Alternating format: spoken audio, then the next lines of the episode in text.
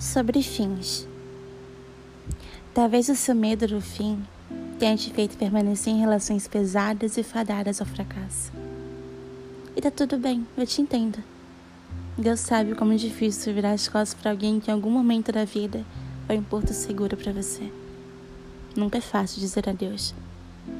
Talvez o seu medo do fim tenha te feito postergar o inevitável por tempo demais. Mas eu não te culpo.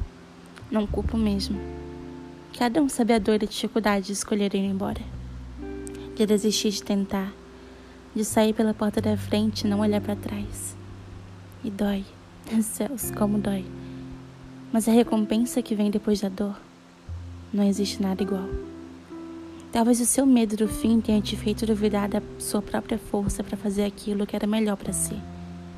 Talvez ele tenha feito com que você se sinta fraca e incapaz, mas você não é. Com toda certeza você não é. Olha tudo que tu viveu até agora e ainda assim permaneceu de pé. Pense em quantas vezes você sentiu que o seu mundo estava ruindo, mas no dia seguinte ainda conseguiu sair e colocar um sorriso no rosto.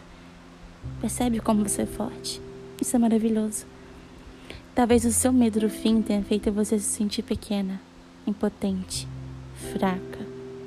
Mas a verdade é que você não estava preparada ainda.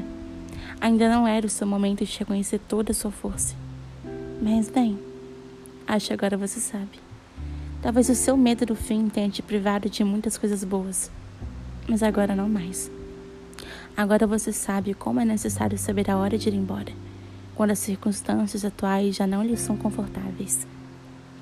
Agora você sabe que a única pessoa que merece ser sempre prioridade em todas as decisões é somente você. Lindamente você incrivelmente você, sozinha, forte, resiliente e sendo tudo aquilo que precisava para viver.